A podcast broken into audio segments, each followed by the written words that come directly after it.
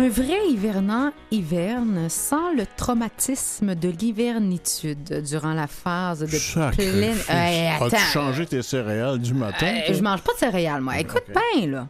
Durant la phase du plein hiver et tout en demeurant dans son hivernie national, il fait alors la démonstration que l'hivernité peut être vécue normalement. Et ça, c'est une citation de Louis-Edmond Hamelin, Un homme très important au Québec. qui est expert de l'hivernité, un terme dont je n'avais aucune idée de l'existence. Et lui, il appelle ça la nordicité Oh! dans ses écrits. C'est de bonne émission. De bonne émission. Et en ce début de saison un peu précoce, on va parler un petit peu de l'hiver et notre position par rapport à ça. Restez là dans quelques instants, vous allez voir. Ça porte à réfléchir. Bienvenue à Aime la vie, tout le monde.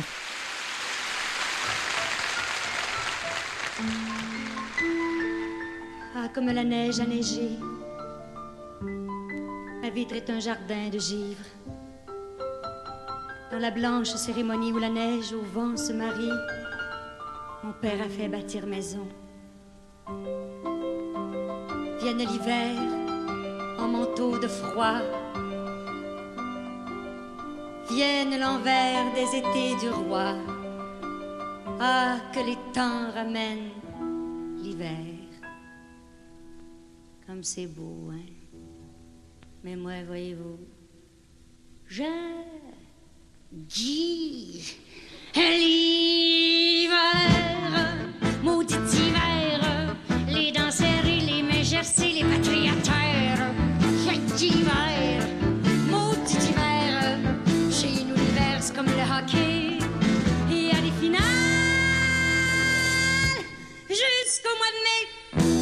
L'été c'est la saison gênée, on ne l'a jamais vu passer. Vacances mouillées, rivières polluées, un jour on gèle. Lendemain on crève, les maringouins font jamais de grève, puis le vent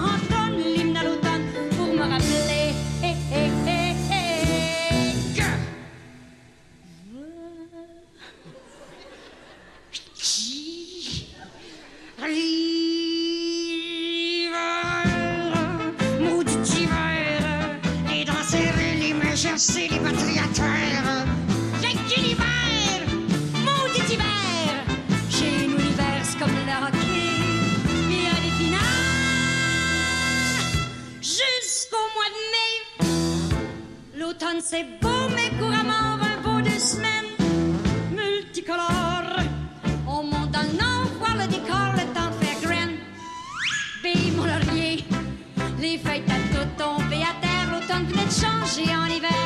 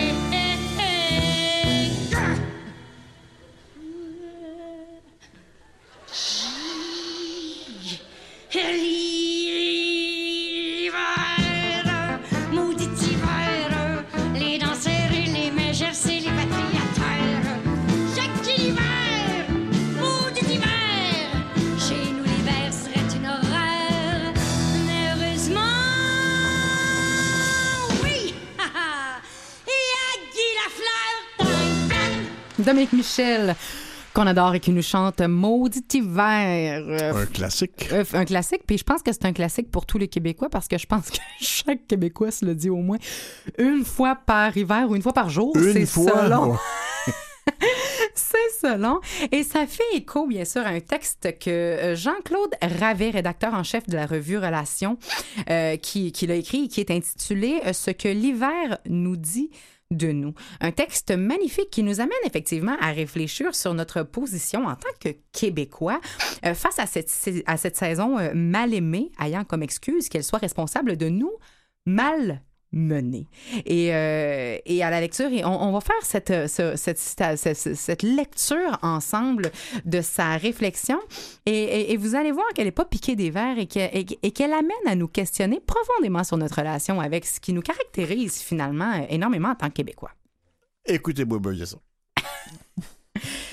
Nombre de personnes appréhendent, euh, la- appréhendent l'arrivée de l'hiver. Sa longueur, sa froideur en rebutent, en rebutent plus d'un. Ce n'est pas seulement le cas d'immigrants pour qui le gel et la neige sont inconnus, ou de personnes vieillissantes ou handicapées qui voient dans la neige et la glace un danger potentiel, ou encore de personnes à faible revenu pour qui l'arrivée du froid signifie automatiquement de grelotter, même chez elles à cause d'une isolation déficiente ou pour économiser sur l'électricité, sans parler d'itinérants, infiniment vulnérables aux nuits glaciales. Il s'agit de monsieur et de madame tout le monde. hein. Le géographe Louis-Edmond Hamelin, grand spécialiste de l'hivernité, estimait qu'en 2014, il y avait à peu près 35% de la population québécoise qui acceptait l'hiver convenablement. Le plus consolant étant pour lui qu'il s'agissait sur- surtout des jeunes. Ainsi pouvait-on espérer qu'ils lèguent à leurs enfants leur amour de l'hiver et qu'ainsi, avec le temps, fondent ce contingent formant 65% de la population québécoise qui préférerait un pays sans hiver? Comment habiter vraiment un territoire comme le Québec sans aimer l'hiver qui dure un bon cinq mois, ou du moins comment l'accueillir comme une part de nous-mêmes, partie intégrante de notre québécité? Puisque notre pays, c'est l'hiver, comme le chante si bien Vigneault, se pourrait-il que notre frilosité à faire pays trouve là ses racines? Nous peinons à épouser les formes, les espaces, les écarts climatiques et les temporalités qui sont les nôtres pour bâtir nos rêves. Comment pourrions-nous puiser le courage de le faire si l'hiver déplaît tant? On pourra même avancer que perdure peut-être chez nous une mentalité de colons, nostalgiques de leur mère patrie.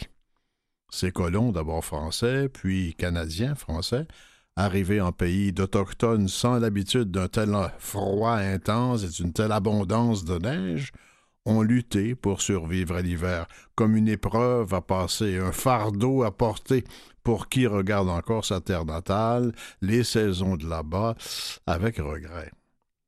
De fait, à part les Autochtones et une minorité des autres, Vivons-nous vraiment comme faisant partie des peuples du Nord, pour qui l'hiver est partie prenante de son univers mental, culturel, psychique, spirituel, autant que temporel et spatial? Pour y arriver, il faudrait résolument nous inscrire à l'école des Autochtones et apprendre auprès d'eux à habiter le Nord, comme les premiers arrivants français ont appris à déjouer la mort que faisait planer sur eux le scorbut, grâce aux décoctions d'écorces et d'aiguilles de conifères dont les Autochtones avaient le secret. Grâce à eux, ils ont aussi appris à se déplacer dans la neige. Mais au-delà des techniques utiles, il nous faut apprendre à habiter le territoire et l'hiver comme une modalité de notre être et de la vie, et non pas comme une simple absence d'été, un manque de chaleur, une saison morte. Car il y a tant de vie dedans, pour paraphraser Félix. Par sa beauté, sa lumière, ses musiques, ses fêtes, ses rituels, son rapport différent au temps, à soi et aux autres, l'hiver, en soi, est un monde. Même parmi les pires hivernophobes, comme Hamelin aime si bien les appeler, ceux et celles qui chiolent contre l'hiver avant qu'il ne pointe son effroi, même parmi les snowbirds invétérés qui hivernent au sud des mois durant, ou les vacanciers qui le fuient une semaine ou deux, beaucoup savent reconnaître la luminosité unique et magnifique d'un mois de janvier ou de février, s'émerveiller devant un paysage enneigé, givré, éprouver une joie enfantine à jouer dans la première neige, à marcher dans la poudrerie, même si le souvenir de la gadoue ou de la sloche les hante aussi. Avec la beauté, la lumière et les jeux d'hiver, les festivals restent également des moments privilégiés pour renforcer l'amour de l'hiver. À tout seigneur, tout honneur, la palme revient au Carnaval de Québec qui fête cette année son 65e anniversaire, mais héritier d'une tradition qui avait vu le jour dans la capitale en 1894. Avec son palais et ses sculptures de glace, son bonhomme carnaval, ses compétitions en canot et son défilé nocturne, il réjouit le cœur des Québécoises et des Québécois en février. C'est pas pour rien si les gens de Québec entretiennent un rapport plus serein avec l'hiver, bien davantage que les Montréalais qui, heureusement, heureusement s'en inspirent depuis plusieurs années, avec entre autres la fête des neiges et Montréal en lumière. L'hiver marque en tout cas profondément notre imaginaire.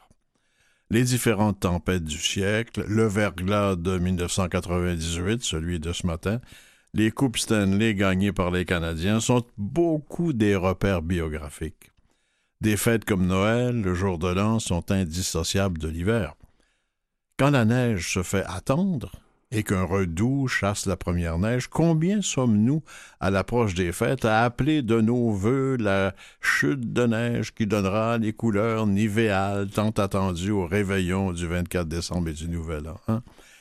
Et comme la foi s'inculture nécessairement, signe que l'âme du croyant plonge ses racines dans la chair sensible et la terre qui l'habite, dans nos contrées, la crèche de l'enfant Jésus et le sol que foulent les bergers sont recouverts d'épais cristaux de neige.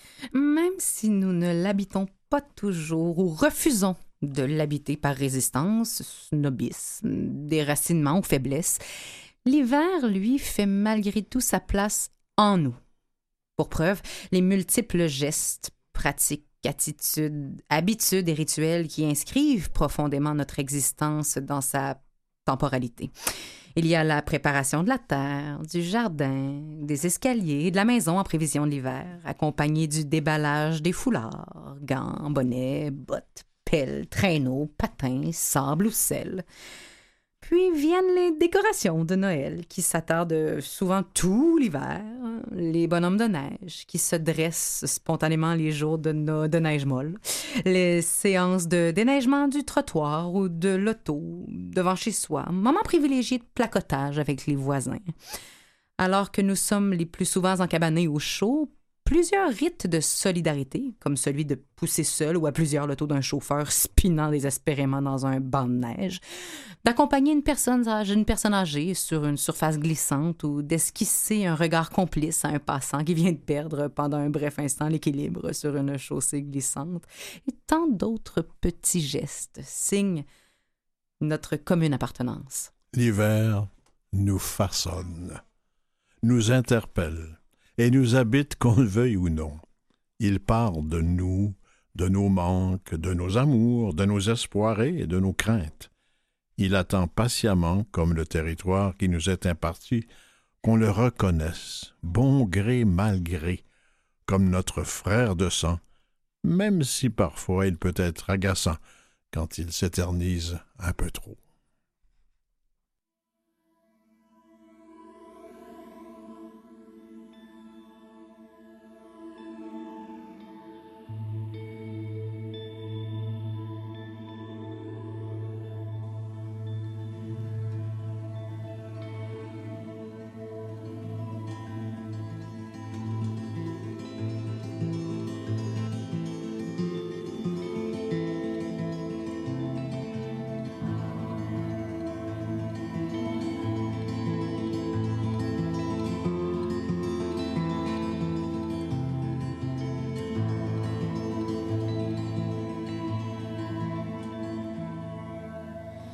S'il revenait de l'école en disant avoir appris par cœur que l'on devient ce que l'on consomme et qu'il faut connaître son cœur. Et s'ils allaient à l'école, pas juste pour devenir travailleurs, mais des humains dont la forme les pousserait vers le bonheur.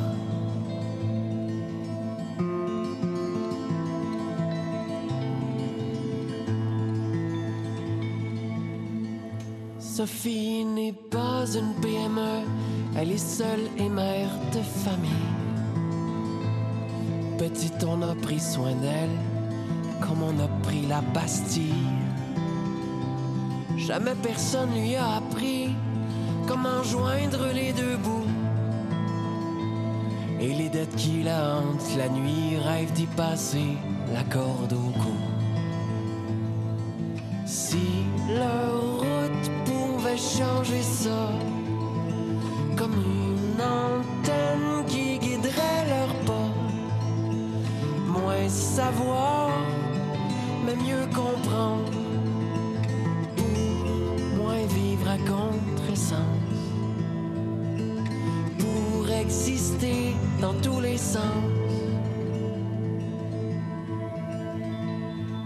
Léon ne veut pas qu'on lui apprenne à posséder, à être et avoir. Non, lui rêve qu'on lui enseigne à se sourire dans un miroir. Il ne veut pas devenir conforme, il voudrait juste être fier de lui.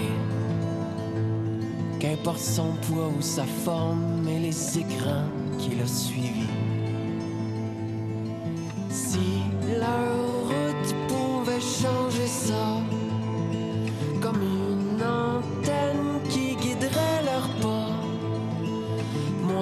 Savoir, mais mieux comprendre, pour moins vivre à contresens, pour exister dans tous les sens. Victor voudrait comprendre pourquoi il y a la colère dans la peau. Au lieu de ça, il s'est fait suspendre pour avoir gravé sur un bureau. Trois mots d'intérêt public avant qu'un petit peu le stool. En tout cas, tout le monde dans sa clique gravait aussi des fuck de school.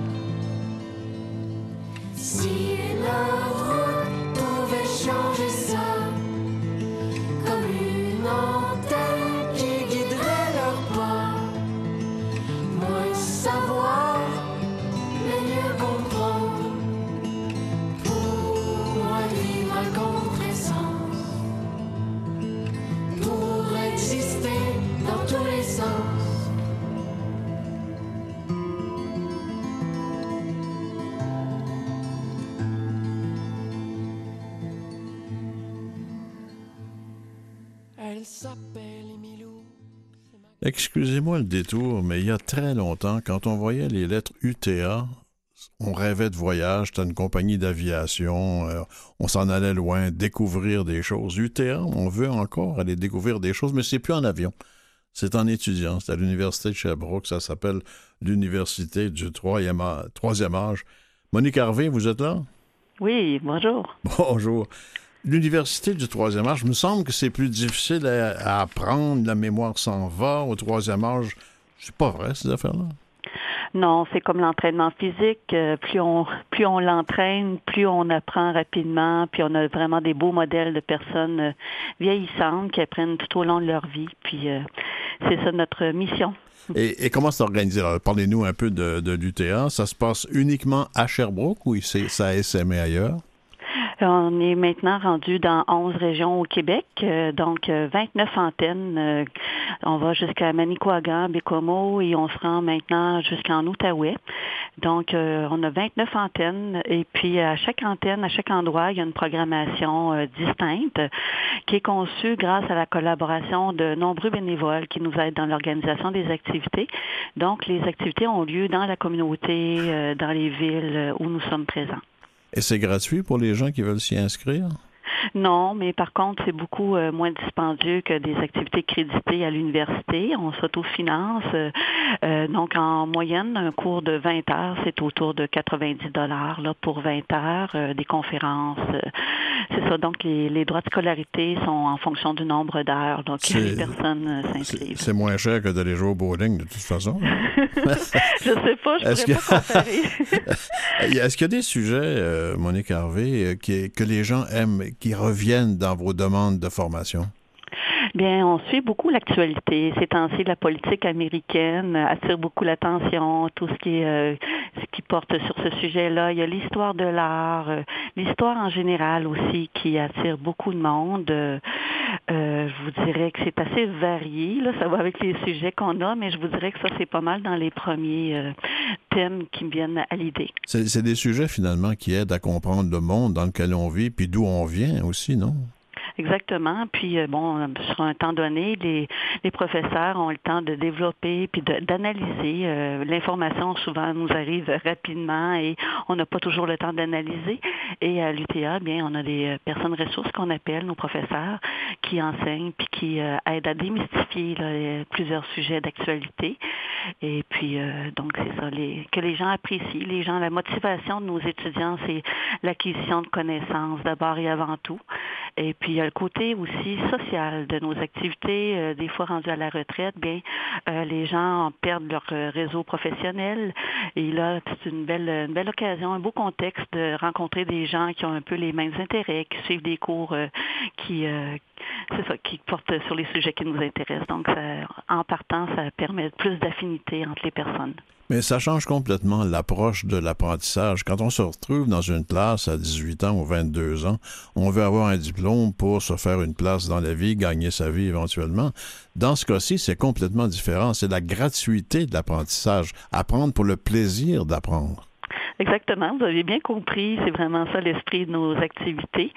Et euh, souvent, bien, c'est ça, les, gens apprécient beaucoup qu'il n'y ait euh, pas d'évaluation et qu'il n'y a aucun préalable. On a des étudiants qui ont pas eu la chance d'aller à l'université.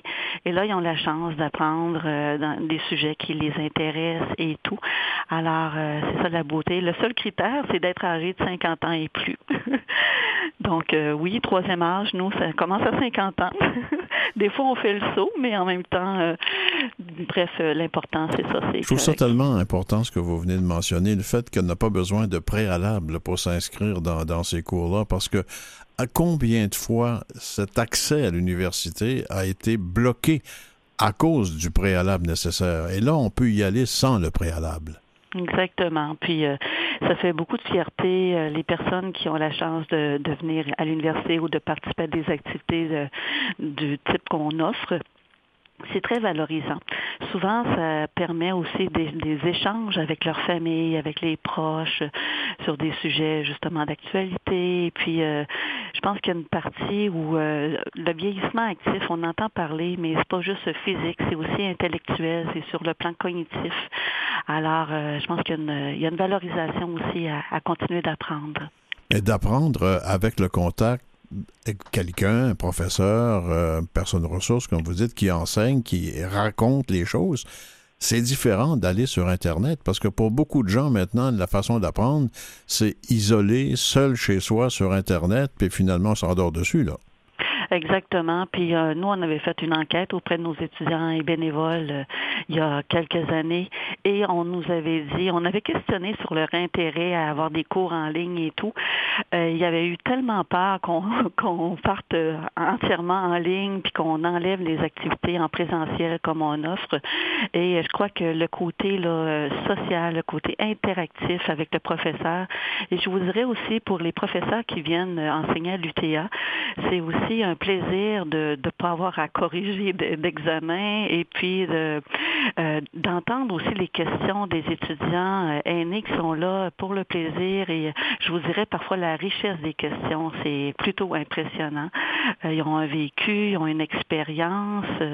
donc, je pense a tout le monde qui gagne là-dedans. Il y a les, les bénévoles quand ils s'engagent dans l'organisation des activités.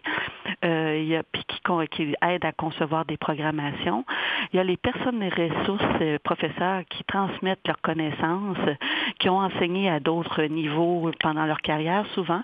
Et là, maintenant, c'est une autre, une autre clientèle qui est là vraiment, pas parce qu'elle est obligée de et d'y être.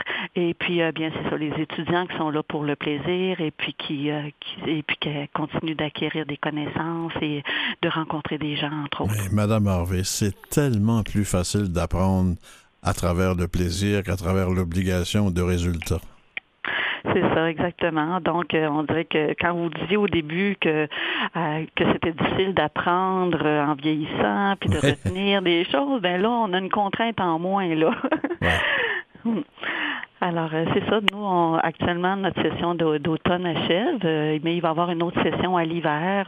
Cet automne encore, on avait au-dessus de 2000 nouveaux étudiants qui Oh, ont quand même, hein? Énorme.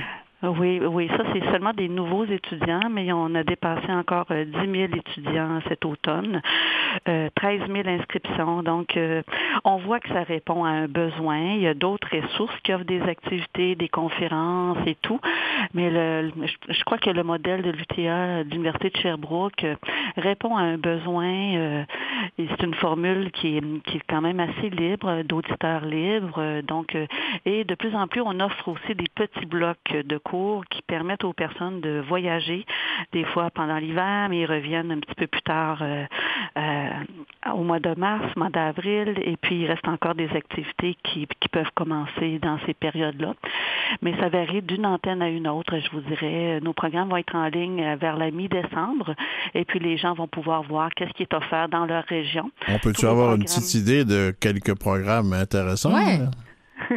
Ça dépend où, là, dans quelle ville. euh, C'est que chaque, euh, chaque endroit. Ah, Allons-y euh, pour Montréal, tiens. Oh, vous me portez un. un- Ouais, c'est ça.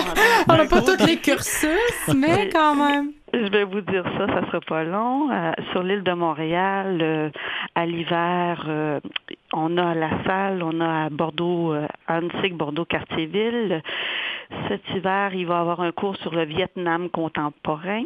À Onsic, Bordeaux-Cartierville. À la salle, il va y avoir un voyage au cœur de la Bretagne et du Val-de-Loire, euh, culture et société, là où c'est des présentations qui, euh, où les thèmes varient d'une semaine à une autre. Il va y avoir une mini-session à la salle sur les catastrophes naturelles. Euh, on, parle, on entend parler beaucoup de- d'environnement ces temps-ci. Donc, comme je vous disais d'entrée, on essaie de s'inspirer beaucoup de l'actualité. Et aussi, mais il y a aussi l'histoire que les gens aiment bien euh, connaître. Euh, À l'ouest de l'île, cet hiver, il y a aussi, il va y avoir une activité sur les Vikings. Et puis, C'est euh, vraiment, c'est vraiment une initiative d'apprentissage absolument extraordinaire. Bon, 10 000 étudiants, euh, c'est énorme. Et, et de 50 ans et plus, il me semble qu'on se sent moins seul quand on peut apprendre ensemble aussi. Hein? C'est ça, puis je vous dirais aussi l'utilité, le, le sens euh, de l'engagement des bénévoles qui aident à l'organisation des activités. Rapidement, Monique jamais- Harvey, si on veut savoir ce qui se passe et s'inscrire, on s'en va sur Internet puis on vous cherche, UTA? Oui, UTA, Université de Sherbrooke. Merci euh, beaucoup. Et sous la rubrique programme. Je vous remercie infiniment de vous intéresser à l'UTA, l'Université de Sherbrooke. Ben, c'est important. Et puis au plaisir de vous compter parmi nos étudiants. À l'âge que j'ai, oui. Moi, je vais attendre, mais je le retiens. Pour vos parents, peut-être. sait pas. Merci, Madame Harvey. Je vous remercie infiniment. Bonne Au revoir. continuité, au revoir.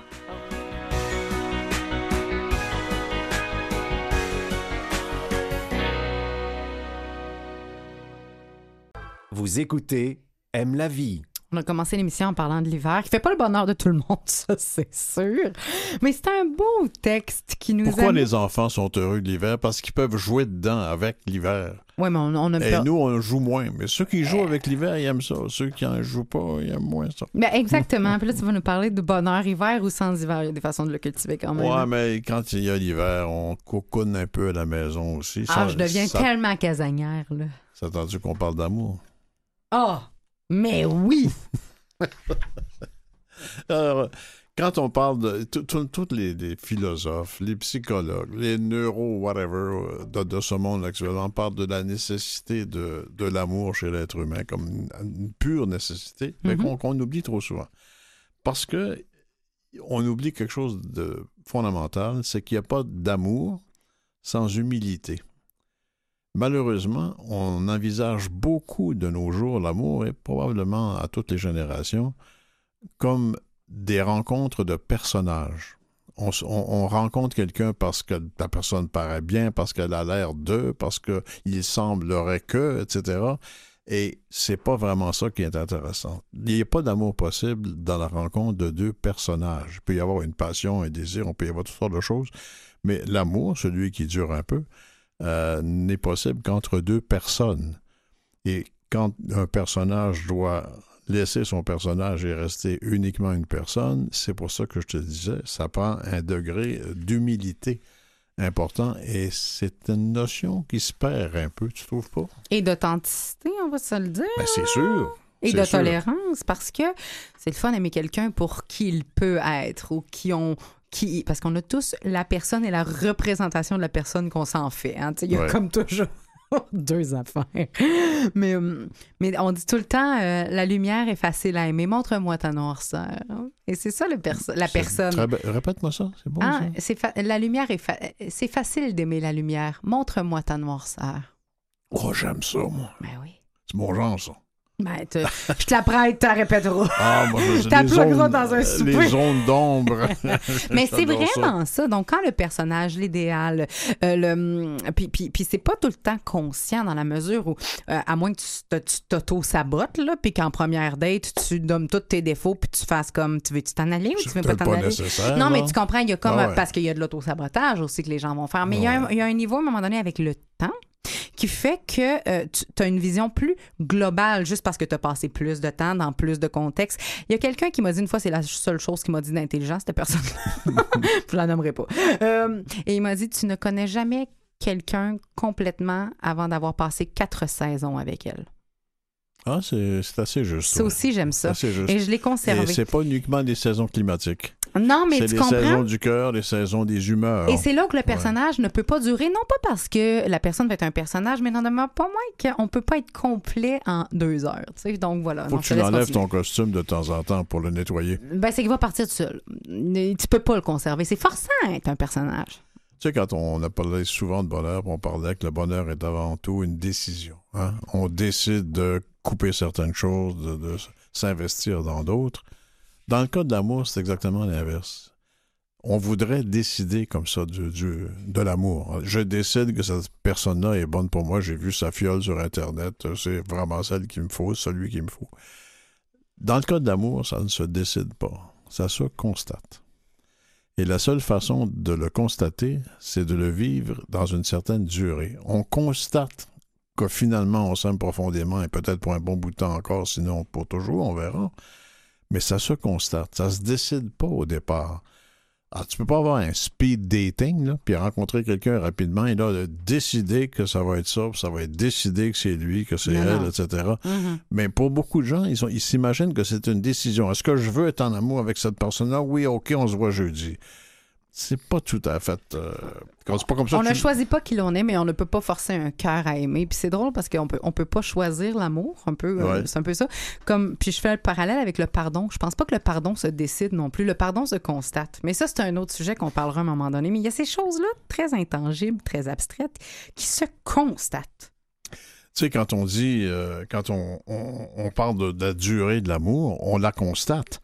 Mais ça vient du fait très, très, très, très simple, en fait, c'est que le plus grand mensonge dans les notions qu'on se fait de l'amour, c'est quand on dit je t'aime pour toujours. Le je t'aime, c'est possible. Le pour toujours, c'est pas possible.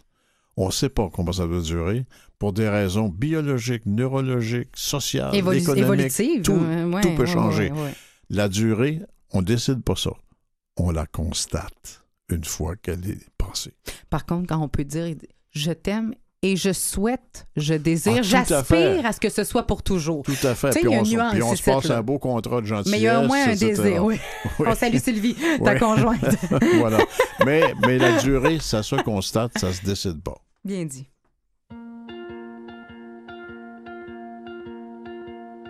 Smile, the worst is yet to come. We'll be lucky if we ever see the sun. Got nowhere to go, we could be here for a while. But the future is forgiven, so smile. We're trying so hard to get it all right, but only feel lonely at the end of the night. Well, I wanna be somewhere away from this place.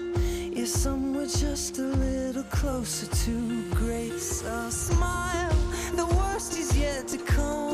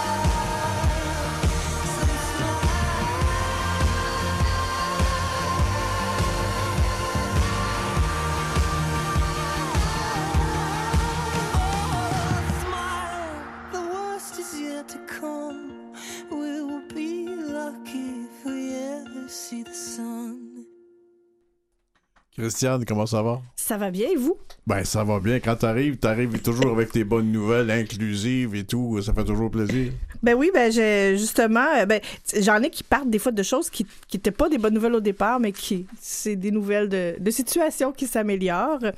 Ben puisqu'on est en pleine semaine du salon du livre. euh, euh, je vais vous en parler, mais je vous parlerai pas de la présence de Vues et Voix. Euh, je pense qu'on l'a déjà fait de toute façon sur quelques émissions. mais quand même, on va être là. Venez Mais on va être là, Vues et Venez- Voix. Venez nous voir, venez nous voir. Mais euh, pour la deuxième année consécutive, en fait, parmi les invités d'honneur du salon euh, du livre, il y a quelqu'un des Premières Nations.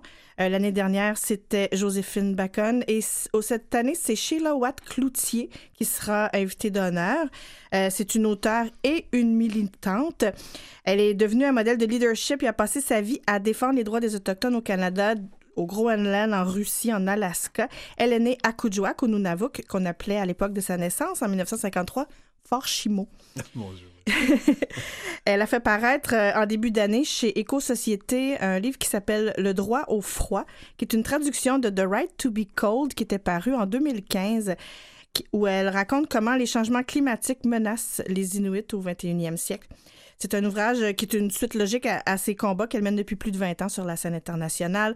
Euh, elle est euh, officière de l'Ordre du Canada. Elle a reçu une nomination au prix Nobel pour ses prises de position politiques et environnementales. Elle a reçu un prix euh, Mahub Hul Haq pour souligner les efforts pour conscientiser la planète aux impacts du réchauffement climatique sur les populations autochtones de l'Arctique. C'est une euh, femme très chaleureuse à rencontrer en plus. Très. Excuse-moi, j'ai tout de suite fait le lien avec le fait qu'elle a écrit le, le- The Right to be Cold. Je sais, non, mais, c'est- Oui, non, mais je je dis, c'est c'est ça, fantastique, c'est oui, tout à fait chaleureux. oui, absolument. Oui, oui. Ben voilà, faut être chaleureux au bon endroit, pas dans le climat, mais en- dans nos rapports humains. Voilà. exactement. Euh, il y a quelques semaines, je vous avais parlé d'une initiative à, à Quaticook pour euh, mieux intégrer dans le milieu de travail les personnes immigrantes. Ils ont décidé d'élargir euh, ce programme-là à d'autres types de travailleurs, notamment les travailleurs en situation de handicap ou les gens à la retraite. Et euh, parce que comme les personnes immigrantes, on considère qu'elles font partie de la solution au problème de pénurie de, de main-d'œuvre. Ah ouais, c'est vrai. Alors, euh, les services qui sont offerts par la Société d'aide au développement de la collectivité à Quaticook sont un accompagnement pour familiariser l'employé dans son nouvel environnement de travail, mais aussi de l'aide à l'employeur euh, pour aider, par exemple, à adapter le milieu de travail. Puis parfois aussi, c'est un travail qui sert à rassurer. Les gens pensent que ça va être une montagne, que ça va être compliqué d'adapter un milieu de travail pour une, personne en situation de handicap, alors que ça ne l'est pas tant que ça. C'est rarement le cas. oui. Et que, Mhm. euh, ce- c'est pas dans l'article, mais j'ai assez travaillé ce sujet-là, euh, parce que c'est difficile, particulièrement euh, en région. Une fois que la personne en situation de handicap a trouvé un emploi, ça va être un employé très loyal parce que c'est parce que comme à chaque fois, il y a des ces démarches-là sont à recommencer. Euh, souvent, c'est des employés que vous avez pour longtemps. Et on connaît la réalité de, du processus d'embauche des personnes avec un handicap, avec une déficience, ou environ, euh, je me rappelle pas exactement des pourcentages, mais juste de pouvoir se faire amener en entrevue, c'est comme quasi impossible quand tu as ça dans ton CV. Donc déjà de se rendre là, là euh, effectivement, c'est des Ouais. emplois qui Les- sont désirés. Les personnes non-voyantes, c'est un tiers qui a un emploi. Bon, tu sais, puis euh, non, non, c'est vraiment assez percutant. Là. Et, et, et juste Et pour... en région, ça pose un autre problème, c'est le transport adapté souvent est, est interne aux villes. Et c'est difficile d'avoir du transport adapté pour, que, pour un emploi dans la ville d'à côté. Alors que, bon, dans le Grand Montréal, le transport adapté, il, il va couvrir tout le territoire, Mhm. tandis que là, ben, si vous êtes à Asbestos puis vous avez un emploi à Danville, ça se peut que vous ayez de la difficulté à avoir du transport. Mhm. Des exemples au hasard, euh, région de naissance. Ben oui. Euh, une autre bonne nouvelle, c'est qu'on a ouvert un nouveau centre de jour pour les personnes itinérantes au Square Cabot, qui est près du métro Atwater, dans le coin du Forum de Montréal. Il y avait là, euh, avant, un refuge qui s'appelait La Porte Ouverte, mais qui était déménagé sur le plateau Mont-Royal. Malheureusement, euh, on déménage un centre comme ça, mais la clientèle ne suit pas nécessairement. Pas là, là, ouais. Et dans ce cas-ci, c'était particulièrement le cas de la population autochtone. Il y a une grande population autochtone itinérante. dans- on le constate tout de suite euh, à l'œil quand on marche euh, dans ce quartier-là. Et euh, donc, il y avait nécessité de régler le problème. Alors, euh, on va ouvrir ce nouveau centre qui s'appelle Résilience Montréal, qui va accueillir hommes et femmes, incluant sous l'influence de drogue ou de l'alcool, à condition qu'ils ne soient pas agressifs. Dans un premier temps, il offre des repas et il va allonger progressivement ses heures d'ouverture pour offrir repas, douche, buanderie, soutien psychosocial, parce que souvent, c'est une porte d'entrée vers le système aussi pour mieux euh, s'en sortir. Et à terme, il devrait être ouvert de 8h à 20h. Depuis quelques semaines, il y a plus de 150 bénévoles qui ont rénové les, locaux qui étaient un peu ternes. Euh, une attention particulière a été apportée au design de lieux afin justement de les rendre agréables et chaleureux. C'est déjà difficile de vivre dans la rue. C'est agréable que notre refuge euh, soit accueillant à tous les niveaux. Alors, euh, on, et on dit qu'un ancien, euh, c'est un article du 24 heures, qu'un ancien utilisateur de la porte ouverte n'a pu contenir ses larmes lors de, l'inauguration du Alors, nouveau centre. C'est un une réel histoire besoin. qui- que j'ai, dont j'ai été témoin il y a trois jours, trois, quatre jours, dans le, le grand froid qu'on a eu, là. Euh, je ne ouais. sais plus combien de jours? À la station de métro Longueuil, il y avait un couple de gens assez âgés qui étaient itinérants, de toute évidence, et qui somnolaient, là, euh, au chaud parce qu'il y avait trop froid dehors. Et des policiers sont entrés pour les expulser. Et il y a une vingtaine de personnes qui se sont mis autour pour empêcher qu'ils soient expulsés. Ils, appelaient, ils les appelaient leurs amis, etc. Une scène magnifique. Spontanément, les gens Ouais, sont groupés autour pour qu'ils restent là. Et les policiers sont finalement euh, partis. Quelle belle scène. On peut s'impliquer personnellement des fois dans quelque chose, tu sais. Oui, oui, oui. Puis surtout qu'avec une saison froide qui commence de manière euh, prématurée, des fois les services ne sont pas toujours prêts. Euh, des fois, ces personnes-là se préparaient peut-être à l'hiver dans quelques semaines et c'est arrivé plus vite que ça. prévu. Euh, c'est grand, le métro Longueuil, il y a de la place pour euh, rester Ouais. là quelques heures. Voilà. Certain. Euh, à l'international, d'une dernière nouvelle, euh, le Parlement allemand a finalement euh, voté pour euh, mettre fin à la taxe qu'on appelle la taxe tampon, mais qui est une taxe sur tous les produits hygiéniques féminins. Hey, mais ça s'appelle la taxe rose, hein? Oui. Tu et connais? Oui, ben, il y en a dans différents pays. Et en Allemagne, c'était une taxe de 19% alors une taxe pour les produits de luxe. Et même là, c'était taxé davantage que le saumon, le caviar, les truffes, les nuits d'hôtel ou les trajets en taxi. Quelle comparaison. Ben voilà. Non, non, ouais. C'est un, ta- un projet, un, un trajet en taxi, on peut toujours dire je vais rentrer à pied. mais euh, Mais le un tampon, garde, on Et- en a besoin. Oui, oui. Et, et pour ceux qui, qui se demanderaient, là, ça comprend aussi des moyens plus permanents et écologiques, là, comme la coupe. La tout ça. ben, c'est ça. ouais, Il n'y avait ça. pas de un qui était pour favoriser euh, le, le produit durable versus le produit jetable. C'est tout ça était considéré comme des produits de luxe. Oui, oui. Et ça s'en vient ailleurs dans le monde, là, mais il y a encore des taxes assez élevées un peu partout sur ces produits-là. Même, euh, mais c'est ça, la taxe rose, et j'avais, je, je suis zéro inexperte dans le domaine, mais il y a quand même, euh, même, même ici, là, tu sais, des rasoirs pour femmes vont être plus chers que les rasoirs pour Ouais. hommes. Les produits pour femmes sont plus chers que, c'est pour ça qu'ils appellent ça la taxe Oui, rose. donc, mais c'est- c'est différent dans le sens où ça, c'était vraiment la taxe gouvernementale de vente. Mhm. Donc, donc, on peut, avec des pressions politiques, faire, faire cesser ça. Là, celle dont tu parles, c'est les compagnies qui vous vendent plus cher le produit dit féminin. Euh, donc, euh, de- c'est Gillette, c'est Jean Mais- Coutu, c'est tout Ouais. le monde, mais Euh, Êtes-vous consciente qu'un tiers de l'humanité féminine n'a pas accès, Mhm. n'a accès à aucun de ces produits? Mais voilà, mhm. c'est ça, c'est pas un produit de luxe. et on fait ça dans, dans l'article, même Mhm. dans le monde, euh, je veux dire, en Europe, euh, ici, des gens pour qui c'est un dilemme à chaque mois parce que c'est une dépense coûteuse. Absolument. Ah, merci, Christiane. Très Je bonne prie.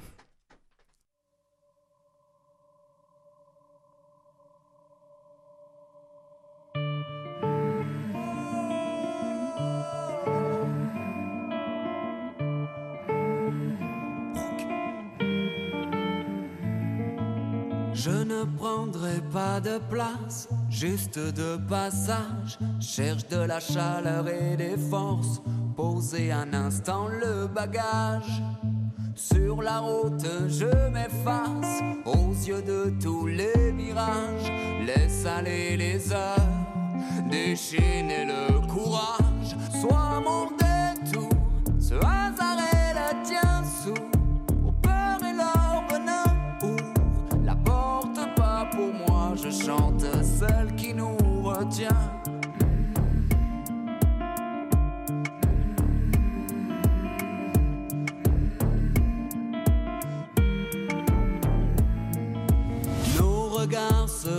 s'amusent de voir l'étrange entre nous. Bousculer la certitude d'être seul à tenir debout. Dehors vient, on fuse, hurle à la mort, on est plus qu'un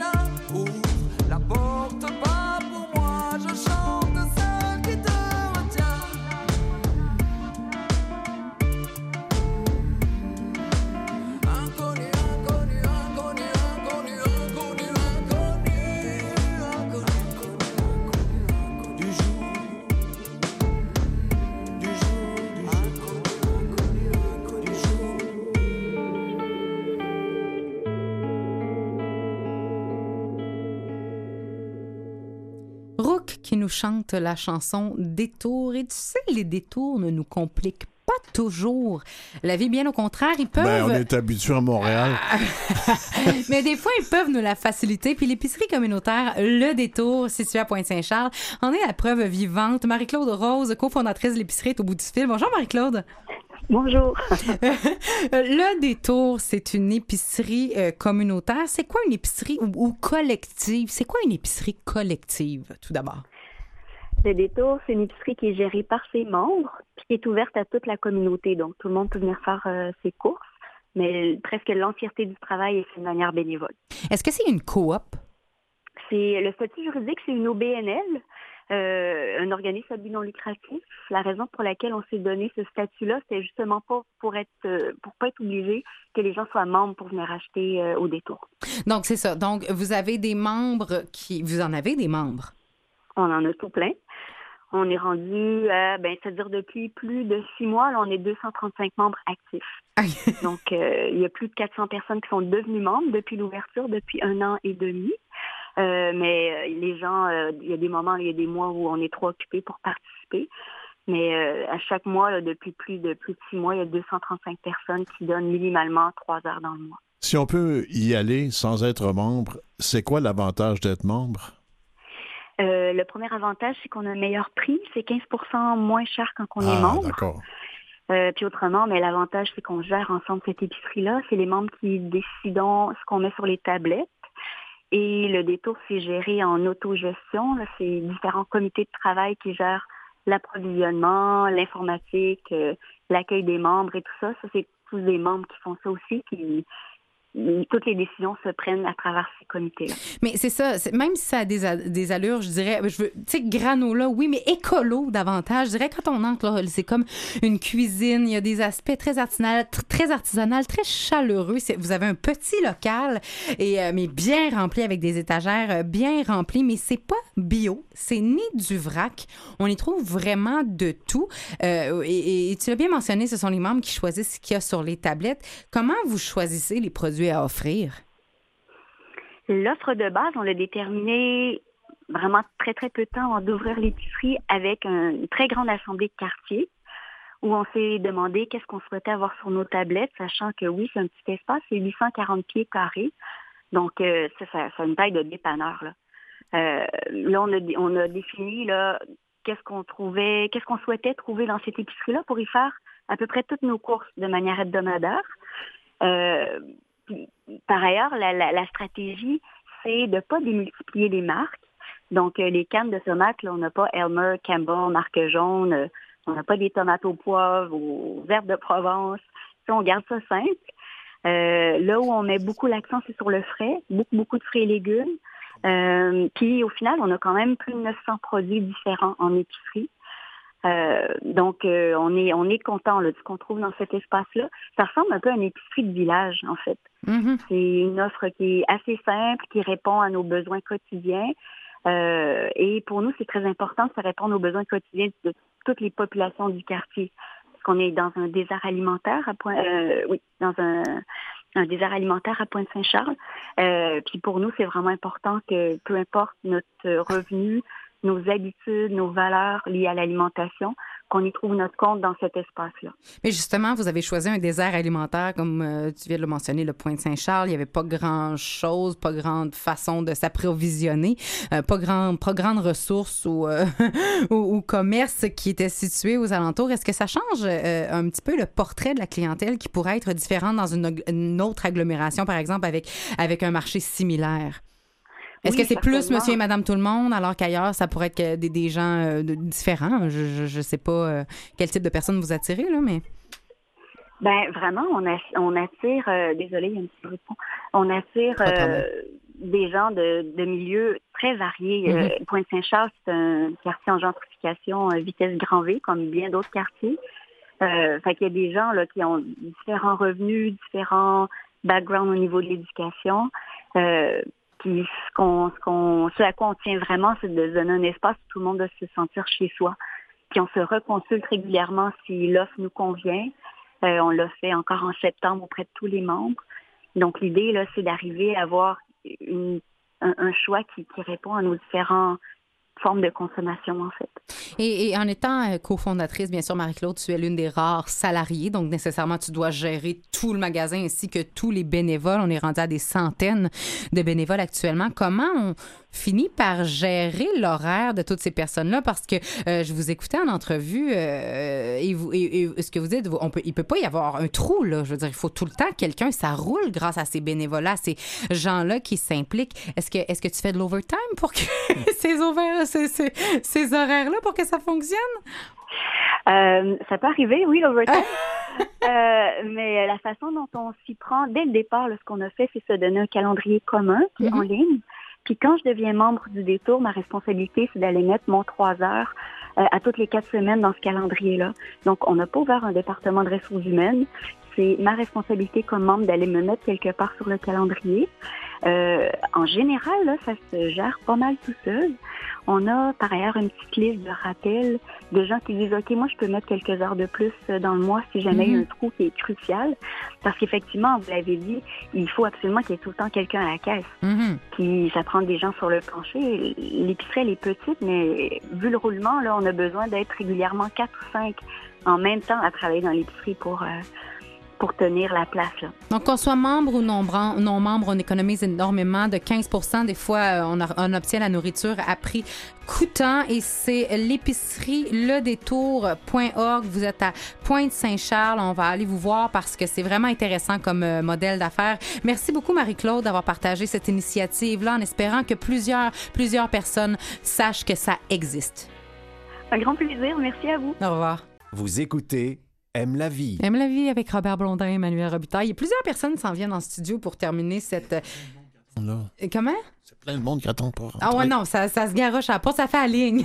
on dirait le Black Friday. Mais euh, non, ceci étant dit, euh, on aura, euh, on parle naturopathie, on, parle, on va parler également de bibliothèque vivante dans la prochaine demi-heure. Mais juste avant, on s'en va en musique et on dirait que je me suis donné le mandat depuis quelques semaines de prouver que Christophe Maé n'a pas qu'un seul hit qui est Le bonheur, il est où? Le bonheur, il est où? Vous le voici en chanson avec, la, avec euh, oui, bien sûr, la pièce Nature.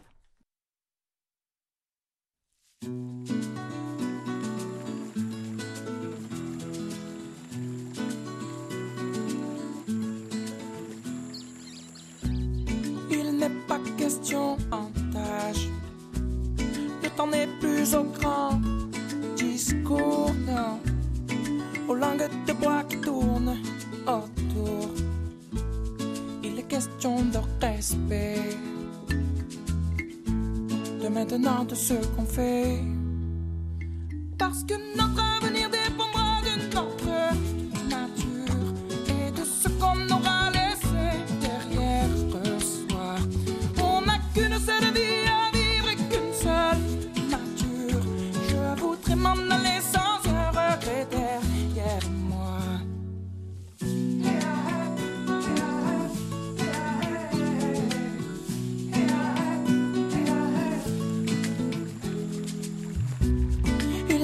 question de zèle, ni de chasser le naturel.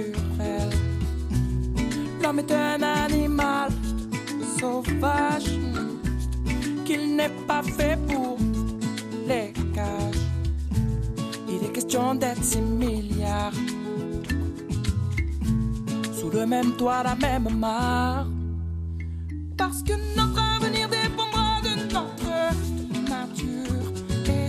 Qu'on aura laissé derrière soi. On n'a qu'une seule vie à vivre et qu'une seule nature. Je voudrais m'en aller sans un regret derrière moi. Si je veux me regarder dans la glace et dans le regard de mes enfants. Si je veux un jour leur dire en face qu'on a fait, qui les attend. Mhm. Mhm. Mhm.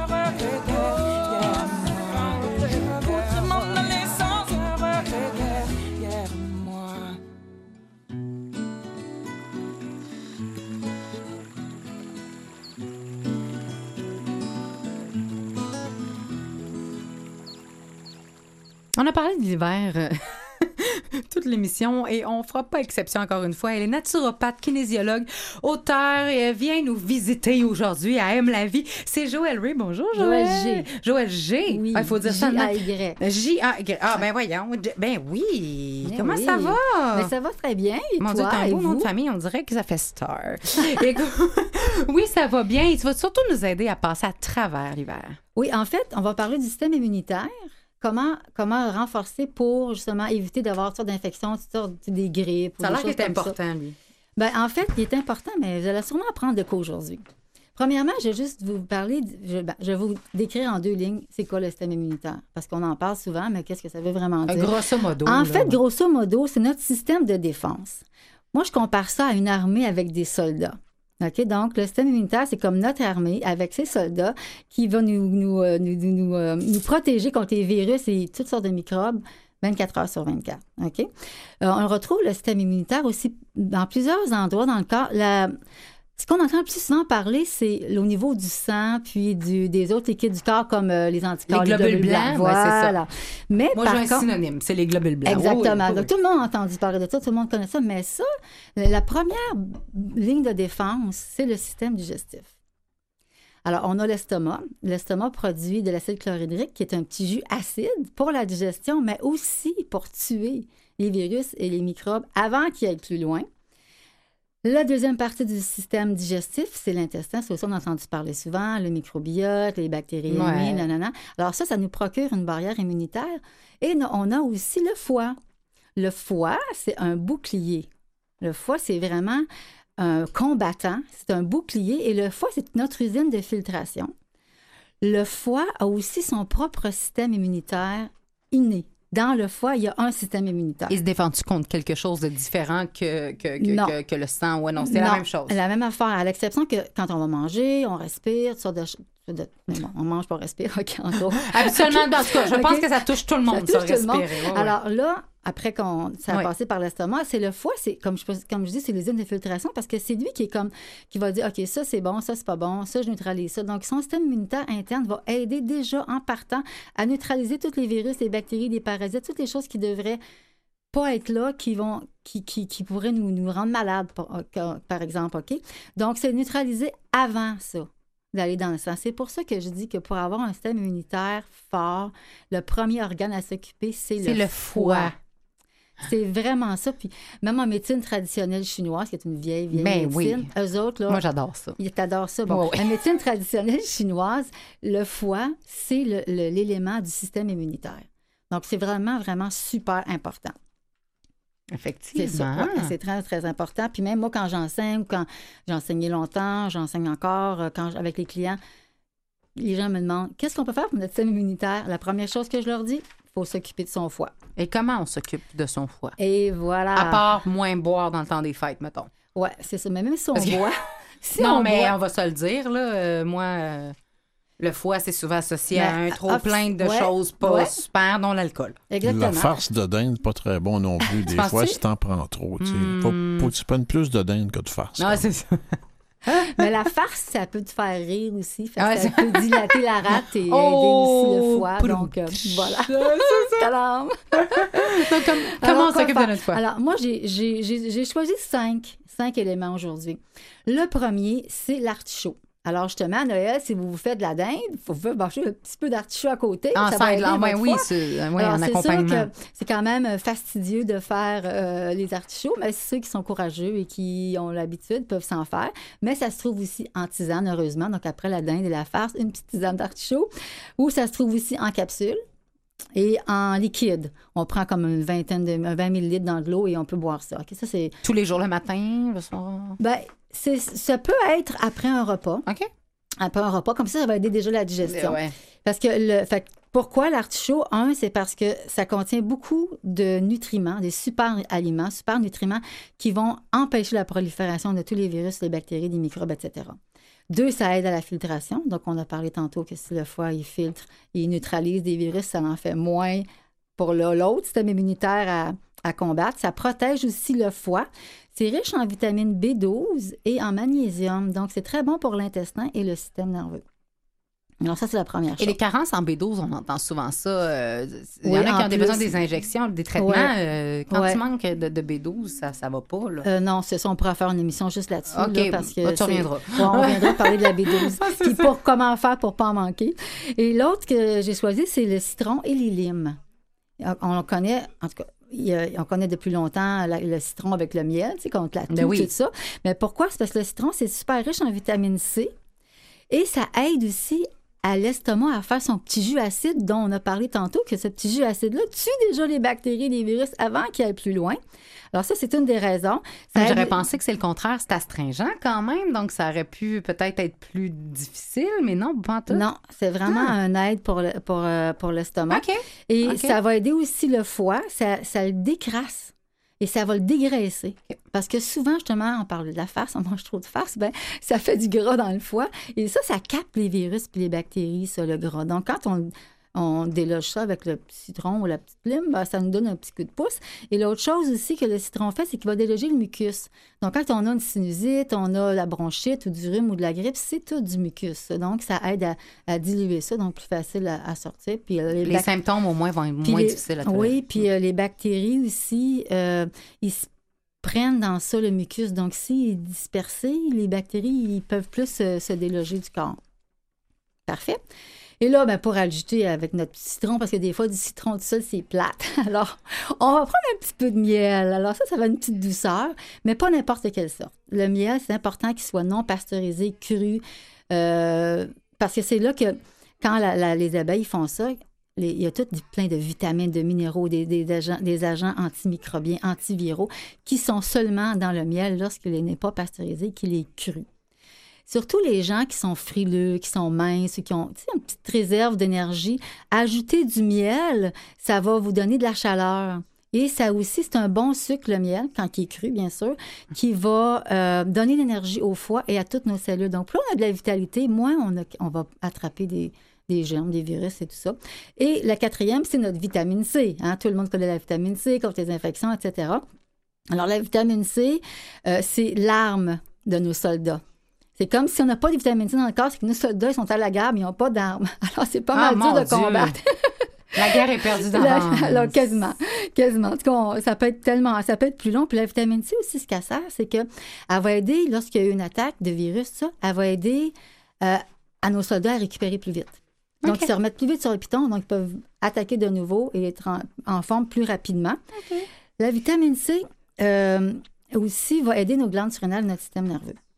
Et on sait que souvent, quand on est fatigué, quand on est stressé, c'est souvent là qu'on attrape quelque chose. Mhm. Donc, la vitamine C, c'est bon dans, dans tous ces cas-là. Mais ça aussi, pas n'importe quelle sorte. T'sais, on ne prend pas la vitamine C pour enfants, les bonbons, croquables, sucrés. C'est pas bon. Euh, ben, donc, ce que je propose, c'est la STRC. Euh, la STRC, qui est une vitamine qui est douce pour le système digestif. OK? OK. Donc, euh, puis ça aussi, la quantité, ceux qui si on prend une capsule par semaine, ça donne rien. Fait que moi, je dis que c'est un minimum de deux Mm. capsules par jour. Et à l'année longue ou juste dans les Ben, périodes? ça peut être dans euh, les périodes spécifiques. C'est pas nécessaire de prendre ça à l'année longue, mais tu sais, comme là, admettons, de- de- d'octobre, novembre jusqu'à février, Février, mars, mars, c'est ça. Et euh, deux minimum, mais si jamais vous, vous avez un, un symptôme de grippe, c'est important, on peut en prendre plus. Il n'y a vraiment pas d'effet secondaire de la vitamine C. Il n'y a pas de dose euh, mortelle à ça. Non. vitamine C. non, parce que ça ne s'accumule pas dans le corps. OK? Super. Donc, on retient l'artichaut, le citron et la vitamine C, bien sûr, pour garder notre système immunitaire, nos soldats en forme et armés. Bien sûr, si les gens veulent en savoir plus sur leur santé, est-ce qu'il y a des ressources? Parce que je sais que tu es auteur également. Ben oui, ben Euh, oui. Y a-t-il des choses qu'ils peuvent lire, garder à la maison et consulter pour en savoir davantage?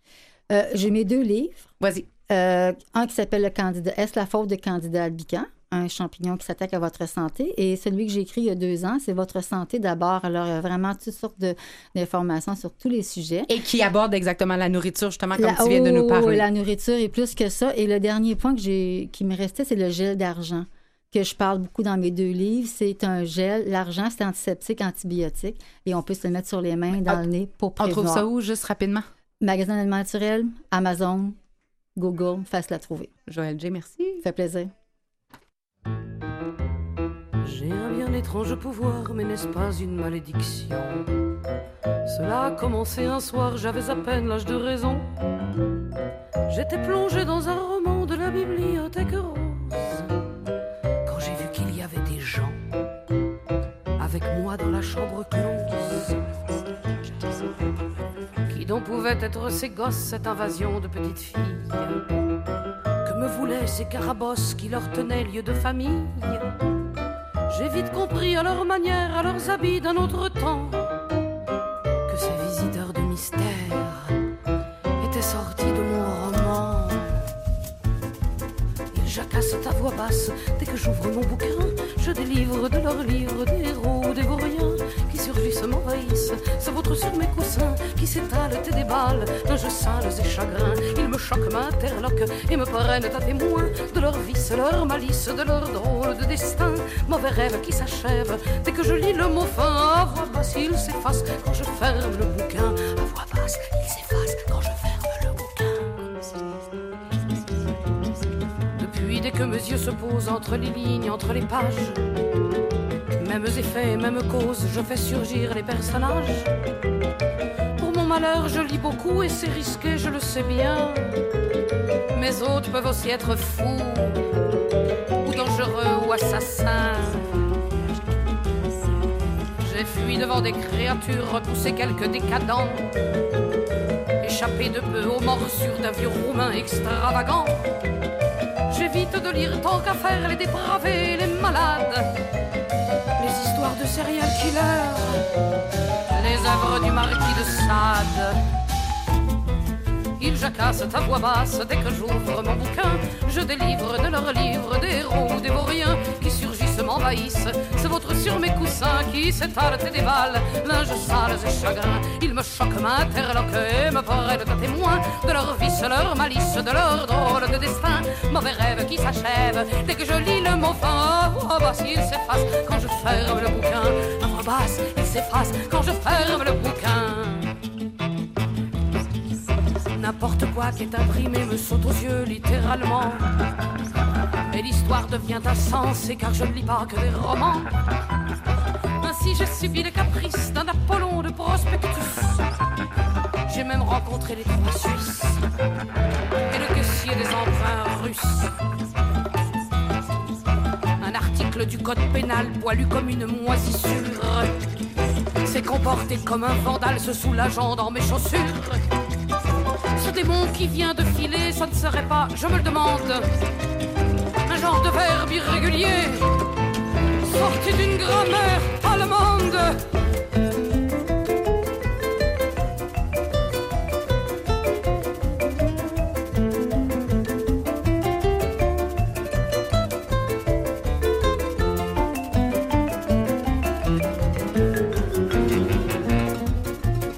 Je pourrais bien cesser de lire pour qu'il cesse de me hanter. Pour finir dans un glorieux autodafé. Mais j'aime trop comme un opium ce rendez-vous de chaque nuit. Ces mots qui deviennent des hommes, loin de ce monde qui m'ennuie. Malgré les monstres et les bizarres, je me suis fait quelques amis.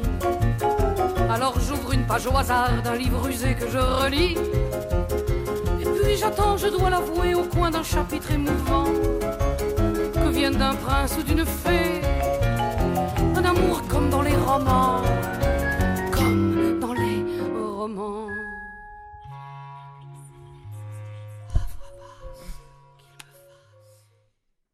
Souvent des pays euh, scandinaves. Et de mon amour, en tout cas, oui, j'en parle vraiment souvent, et de mon amour pour leur audacité, leurs bonnes idées, souvent innovantes, avant-gardistes, et j'ajoute euh, fréquemment en éditorial que l'idée de parler de ce qui se fait ailleurs, euh, c'est souvent pour inspirer les gens d'ici à copier, surtout quand c'est des bonnes idées, des idées positives, à se laisser influencer, inspirer, à instaurer ce qui se passe ailleurs ici. Et ça a été le cas, en fait, d'un mouvement qui a commencé au Danemark en 2000 et qui est maintenant proposé depuis 2017 à la grande bibliothèque de BANQ. On parle de bibliothèque vivante et pour nous en parler davantage en long et en large, on reçoit Marie-Pierre Gadois, coordonnatrice de la programmation culturelle euh, à BANQ.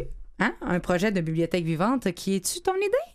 Euh, ben en fait c'est vraiment comme vous avez dit l'idée ben, qui part de la Human Library Organization Ah. de Copenhague Euh, mais en fait c'est une idée de la programmation culturelle euh, qui a fleuri, par, fleuri pardon euh, euh, parmi nos équipes nos équipes en 2016 et la première édition a eu lieu en 2017 à la Grande Bibliothèque. Exactement. Et une bibliothèque vivante, on se comprend, ça veut dire que les livres, ce sont des humains. Exactement. Au lieu d'avoir des livres papier, ce sont des personnes qui sont là pour livrer leur histoire de vie, euh, souvent en lien avec un thème spécifique. Là, euh, à chaque bibliothèque vivante, on, on a un angle particulier. Ils vont raconter leur euh, histoire de vie, leur perspective sur le monde à travers les, les lunettes, disons, de l'angle qu'on a nommé ensemble. Mais on, tu parles de thème, là.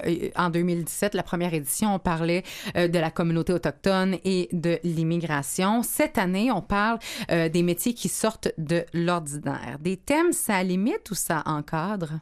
C'est une très bonne façon de poser la question. Ça, ça ouvre des possibilités, je dirais, mais ça donne une ligne directrice. Parce que quand on dit, on parle de notre histoire de vie, on peut aller dans plein de directions. En Mhm. tant qu'humain, on a plusieurs identités, plusieurs euh, chapitres à nos vies, disons. Donc là, on va donner juste une ligne directrice euh, pour le thème de la bibliothèque vivante, mais euh, chaque rencontre avec un livre humain peut partir dans toutes les directions après. Donc, on- n'oblige pas la personne, le livre humain, de parler seulement de son métier. Si la discussion avec l'emprunteur ou l'emprunteuse J'ignore si ce mot existe en, en- en- au féminin, mais bon, si avec la personne qui emprunte, euh, ça part dans une autre direction, ça y va et c'est tout.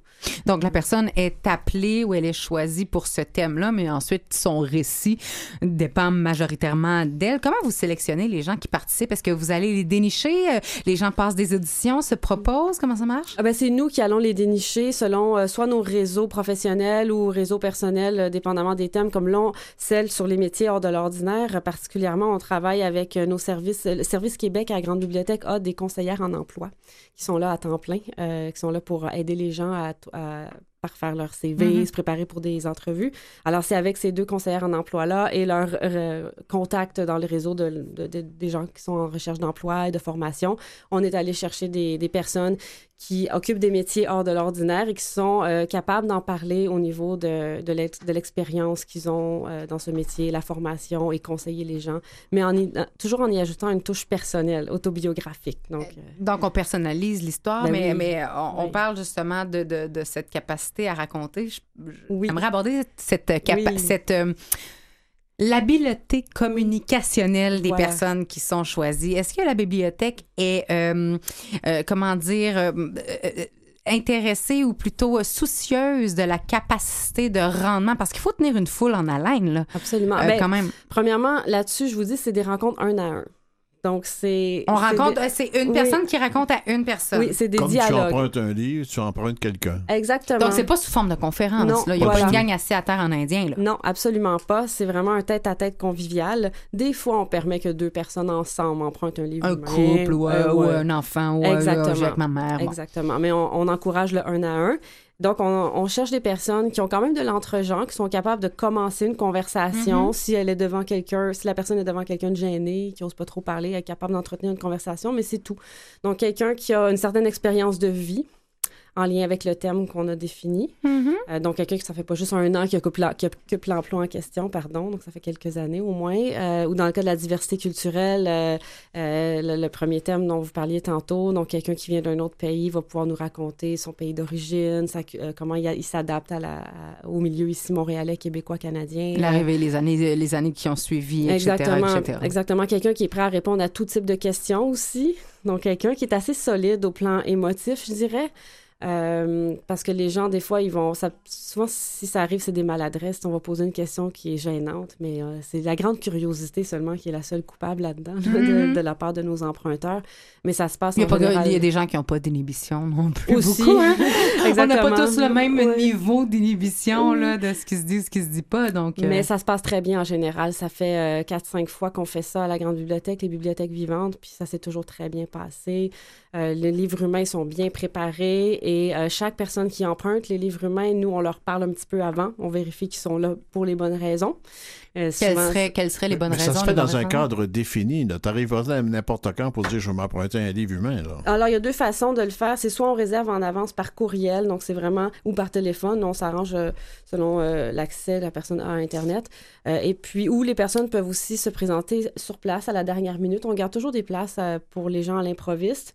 Et on explique le concept, on s'assure que la personne accepte que ça va être une rencontre de 20 à 30 minutes, un à un, mais les gens sont pas enfermés dans une pièce, on est à côté. Donc, c'est dans l'espace public de la, du rez-de-chaussée de la C'est grande rez-de-chaussée. Ouais. exactement. Et euh, tu l'as bien- tu l'as bien mentionné, tu sais, ça s'est tout le temps bien passé, mais n'en demeure pas moins que quand on consulte la façon dont euh, cet événement-là a été créé, les, les, les, les pour et les contre, comment on doit préparer en tant Mhm. qu'organisateur ce- cet événement-là, On peut y lire quand même que euh, les animateurs de la bibliothèque vivante doivent posséder une certaine résilience et une bonne capacité de gestion de conflits pour désamorcer d'éventuelles tensions résultant de conversations avec les participants. Fermez la, la, la- les guillemets. Ouais. Euh, Qu'est-ce qu'on entend par là? Qu'est-ce qui peut arriver? À ce Euh, moment-là? On parlait de questions maladroites, mais n'en demeure pas moins que... Ouais, je peux imaginer, mettons, dans le cas d'une personne venant d'un autre pays, euh, euh, que- quelqu'un viendrait l'emprunter avec un gros préjugé envers son Le choc des valeurs. Ouais, exactement. oui. Oui, qui s'en vient emprunter le livre humain et commence à l'accuser de tous les maux de la terre Mhm. euh, au niveau de son histoire, de son peuple, de son de son pays d'origine et là attaquer entre guillemets la personne verbalement là au niveau des, des mots il faut que la personne soit capable le livre humain soit capable de, de recadrer la discussion et de se protéger soi-même puis on s'entend toujours avec les livres humains qu'on a un petit signal non verbal qu'on peut se donner entre nous les animateurs et eux pour quand on a besoin ça- ça, d'intervenir. on va sortir le, Ouais, exactement. le livre humain de tout Mais ça, comme là. je vous dis, c'est jamais arrivé, mais on s'y prépare. On- euh, quand Ouais. on regarde comment l'événement est créé, il est créé souvent alentour de choses qui sortent de l'ordinaire. Mais tu sais, qui sortent de l'ordinaire, ça, Ouais. ça le dit euh, vraiment, là. Mais des thèmes qui sont euh, euh, soit sur des minorités physiques, des, des choses qui vont être par- pointues, particulières, qui vont euh, euh, pas toucher la réalité de tout le Mhm. monde. Est-ce qu'on peut euh, penser à créer une bibliothèque vivante avec des choses qui sont plus triviales? Je pense à des livres humains qui vont parler des peines d'amour ou, de l'amour ou de leur relation avec leurs enfants, des choses qui touchent vraiment tout le monde et qui sont beaucoup plus banales, mais qui... Est-ce est-ce qu'on a pensé à ça? Ben, en fait, euh, il y en a toujours, toujours dans chacun des, des rencontres Mhm, bibliothèques, mhm, de mhm. bibliothèques vivantes, parce que chaque livre humain est un monsieur, madame, tout le monde, mais qui, dans sa, son sac à dos, a une histoire particulière. Euh, c'est juste au niveau euh, promotion et le côté vendeur de l'activité. J'aurais un petit peu de difficulté à recruter des participants si je dis venir rencontrer monsieur, madame, tout le monde qui vont vous raconter leur quotidien. C'est juste un petit souci que j'aurais au niveau de la promotion. Euh, comme par exemple les métiers hors de l'ordinaire, euh, tu sais, de dire venir rencontrer un directeur de maison funéraire et thanatologue, ça attise la curiosité. Mm. C'était- À, à Halloween, on avait ça, on était thématique. Ça attise la curiosité. Mais après, avec la personne, on parle de choses de tous les jours. On parle de deuil, on parle de perte de l'autre, on parle de comment euh, s'en sortir quand on vit ce genre de situation. On parle de cette personne-là en tant qu'enfant, comment cet intérêt-là est arrivé dans un... Aussi, Euh, oui. dans- assez jeune, Pourquoi il, a faire des choi- études. pourquoi il a choisi de faire ça et tout ça. Donc, on tombe toujours après ça dans l'ordinaire euh, du quotidien de cette personne-là. Donc, pour répondre à votre question, je dirais pour des raisons de promotion et de, de, tu sais, de le côté attirant de l'activité, je garde toujours un petit quelque chose de spécial en sachant que nos invités ne sont pas des vedettes. Ce sont vraiment des monsieur, madame, tout le monde qui ont ce petit quelque chose de Et ça spécial. encadre les gens quand ils se déplacent, ils savent un petit peu Oui, plus à ils quoi vont s'attendre. chercher Ils font quelque chose. Comme le titre d'un film, on sait qu'est-ce qu'on s'en va Exact. voir. Exact. Euh, il nous reste une minute. euh, dans, un, dans un fantasme idéal, sans cadre ni promotion, quel serait le thème l'année prochaine, selon toi, juste toi? Euh, moi, j'aimerais ça avoir des gens euh, qui ont vécu dans la rue et qui s'en sont sortis. Ça fait longtemps que je veux le faire, là. C'est juste que j'ai manqué de temps pour le faire, mais quelqu'un qui a vécu l'itinérance et qui s'en est sorti, il y en a beaucoup à Montréal. là. L'hiver arrive, les refuges sont pleins. Euh, j'aimerais Je ça. seconde la proposition. Oui. tout de J'allais te le demander. Ah, c'est extraordinaire. C'est un C'est vrai? sacré beau thème. C'est vrai? Eh bien, ah ben, écoute, on le retient, mais cette année, c'est les métiers qui sortent de l'ordinaire. C'est tous les jeudis jusqu'au 5 décembre, du- de 16h à 19h au rez-de-chaussée de la Grande Bibliothèque au www.banq.qc.ca pour tous les détails. Euh, merci énormément d'être venu nous voir, euh, puis euh, je te souhaite un très bon succès pour ton événement. Merci tout le monde d'avoir été là. C'est déjà tout pour nous. La prochaine. Merci Robert. Merci Jean-Sébastien à la Liberté en régie. Merci Louis Garon. Merci à Claire à la recherche. Bonne semaine tout le monde.